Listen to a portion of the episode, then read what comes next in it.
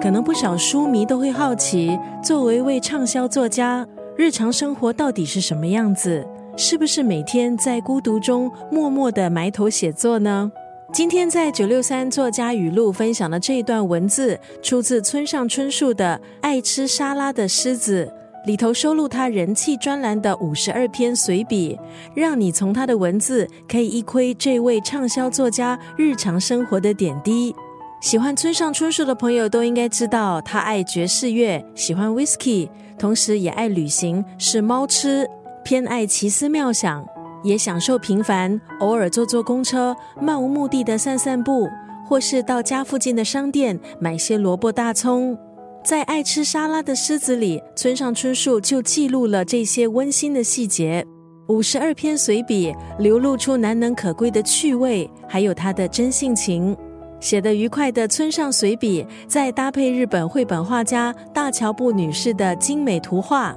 增添几分可爱的元素。有读者就形容这本村上的随笔读起来像是躺在屋檐下抱着猫望天，治愈琐碎生活中的烦恼和忧愁。今天要分享的就是这本村上春树的随笔《爱吃沙拉的狮子》当中的这一段文字。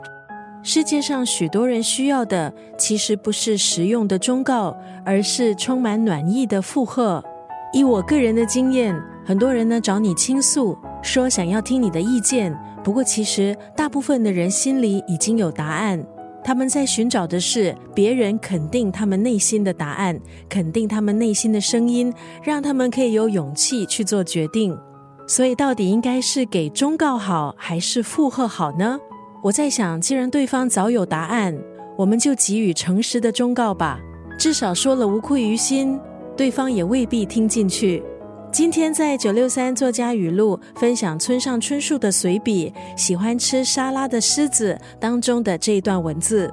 世上许多人需要的，其实不是实用的忠告，而是充满暖意的附和。